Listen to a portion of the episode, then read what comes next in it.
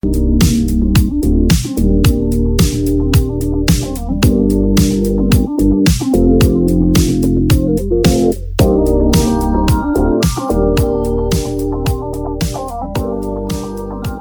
gente! Hoje é dia de Fala Rematia e o nosso assunto é: só é realmente livre aquele que estabelece seus limites.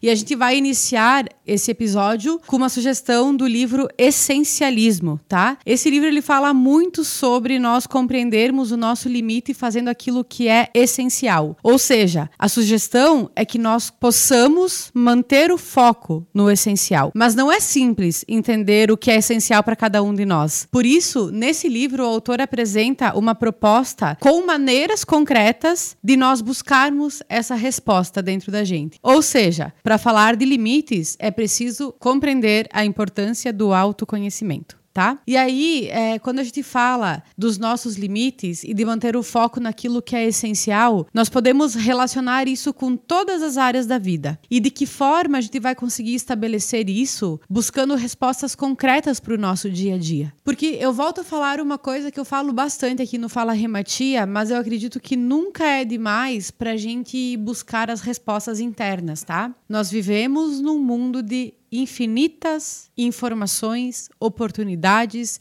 e crenças de certo e errado. Se eu passar a viver aquilo que é importante para o meu colega de trabalho, eu vou esquecer quais são os meus limites. Afinal de contas, aquilo que é importante para o meu colega de trabalho pode não ser importante para mim. Da mesma forma, se eu olhar para o meu relacionamento e começar a viver a vida dele, eu vou estar extrapolando os meus limites da mesma forma, porque talvez aquelas necessidades que o meu relacionamento tem não são as mesmas que as minhas. E o que, que gera tudo isso, né, gente? Gera um cansaço mental, um esgotamento, um desejo de, de desistir das coisas que a gente está fazendo, porque a gente acaba entrando num, como se fosse numa roda, assim, num ciclo vicioso de fazer somente aquilo que é importante para o outro e não compreender aquilo que é importante para a gente. Então, é um desafio enorme a gente compreender e manter o foco naquilo que é essencial nas nossas vidas.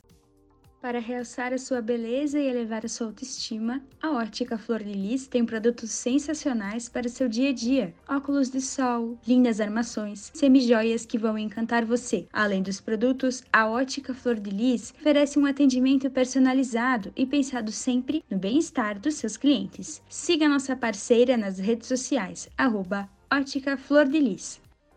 E o maior desafio é porque é nas nossas vidas. Eu na minha vida e vocês na vida de vocês. E não eu na vida de vocês e vocês na minha vida, sabe? Então aqui eu acredito que seja o maior desafio que todos nós temos para enfrentar e para viver, que é a busca das nossas respostas, daquilo que é importante pra gente. Caso contrário, eu não serei livre. Eu serei prisioneira dos desejos e das necessidades das outras pessoas. E a liberdade, ela pode ser algo conquistado de forma leve ou eu posso conquistar a minha liberdade de forma pesada. E também posso viver uma vida toda sem conquistar a minha liberdade, principalmente quando eu der muito ouvidos às necessidades das outras pessoas. E aí a gente passa a observar que num convívio social tem pessoas que têm opiniões e decisões mais, mais imponentes, assim, pessoas que são mais autoritárias e que conseguem convencer pessoas que são mais democráticas a seguir a vida vida que elas seguem, sabe? Mas aí, se eu tô seguindo a vida de outra pessoa, eu deixei de ser livre. Afinal de contas, eu não compreendi aquilo que é importante para minha vida, sabe? Então, quando a gente fala de liberdade através dos nossos limites, é importante a gente compreender que o limite quem impõe, gente, somos nós. Através do quê? Através de uma autoanálise, que é proposta através do autoconhecimento. Tem que buscar, não existe outra forma da gente compreender quem a gente é se a gente não parar de olhar para fora e começar a olhar para dentro. Outro ponto importante: no momento que eu começo a respeitar os meus limites e, consequentemente, o limite dos outros também, a gente passa a ter relações muito mais saudáveis, tranquilas, estáveis, sabe? Parece que as coisas começam a fluir de uma forma diferente, porque ninguém precisa concordar comigo 100%, da mesma forma que eu não preciso concordar com as pessoas. Nós perdemos muito tempo e muito dinheiro e muito conhecimento e muita energia tentando convencer pessoas que pensam ou que fazem as coisas diferentes, é, tentando convencer de que a nossa maneira é a melhor maneira, né? E esse é um ponto que talvez a gente precisa refletir e compreender que cada pessoa vai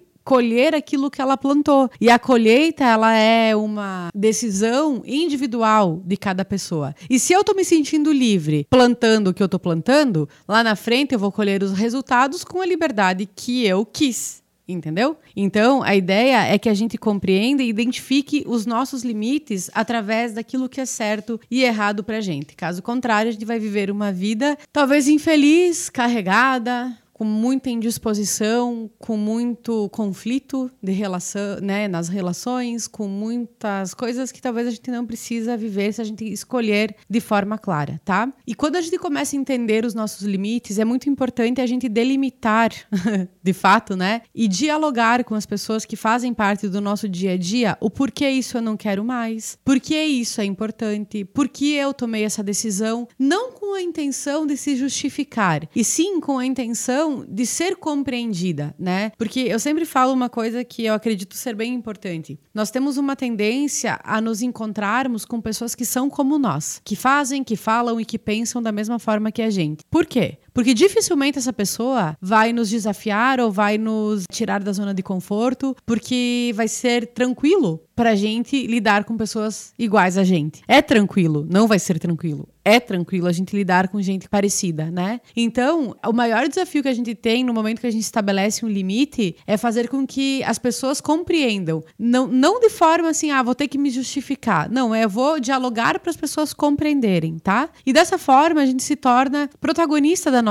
vida, protagonista da nossa escolha. E isso que faz a gente ser feliz e livre de verdade. E para a gente começar a impor os nossos limites de forma assertiva e minimizando conflitos, é importante a gente começar da seguinte forma: primeiro, sempre contextualizando através de fatos concretos que aconteceram e do porquê que aquilo aconteceu e porquê que a minha decisão foi tomada da seguinte forma, né? Porque quando a gente traz um conceito ou uma decisão através de uma fala muito generalista, a gente não dá a oportunidade da pessoa compreender verdadeiramente o nosso desejo. E aí a gente abre uma margem muito grande para julgamentos, tá? Outra coisa importante é expressar como aquela situação fez com que a gente se sentisse. Então é falar sobre os nossos sentimentos. Dessa forma, a gente não recrimina e nem rotula as outras pessoas, sabe? A gente simplesmente se expressa de uma forma que a outra pessoa é capaz de compreender aquilo que a gente sentiu no nosso íntimo e aí ela começa a fazer o contexto sobre aquela situação. E a gente minimiza conflitos, porque quando eu rotulo ou quando eu recrimino uma pessoa, eu estou julgando. O julgamento gera desconexão. Quando eu entendo a pessoa, eu acabo compreendendo suas necessidades e no contraponto, a compreensão ela gera uma conexão. Eu posso não concordar ou posso não fazer igual. Eu posso não decidir da mesma forma, mas se eu compreender a pessoa que tomou uma decisão diferente da minha, eu estarei me conectando através daquilo que é importante para ela, através dos limites que ela estabeleceu para a vida dela e tá tudo bem. Outro ponto importante é fazer uma proposta em termos concretos. Por exemplo, isso é muito legal em parcerias profissionais, em parcerias é, amorosas, sabe? A gente ser verdadeiro até onde a gente pode ir e até onde a gente espera que a pessoa venha, da mesma forma que a outra pessoa pode dizer até onde ela vai e até onde ela espera, né? Porque uma das coisas que mais gera conflito nos relacionamentos é quando a gente olha a pessoa com uma perspectiva através da nossa expectativa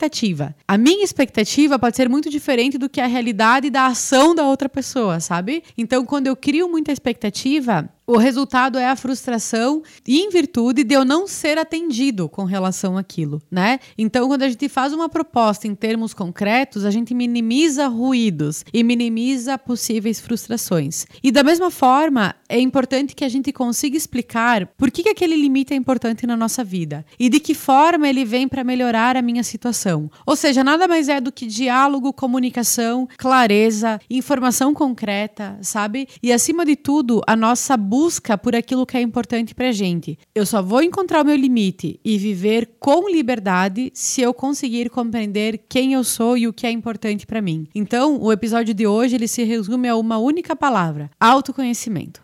Beleza? Espero que tenha feito sentido e nós nos vemos na próxima semana. Um abraço.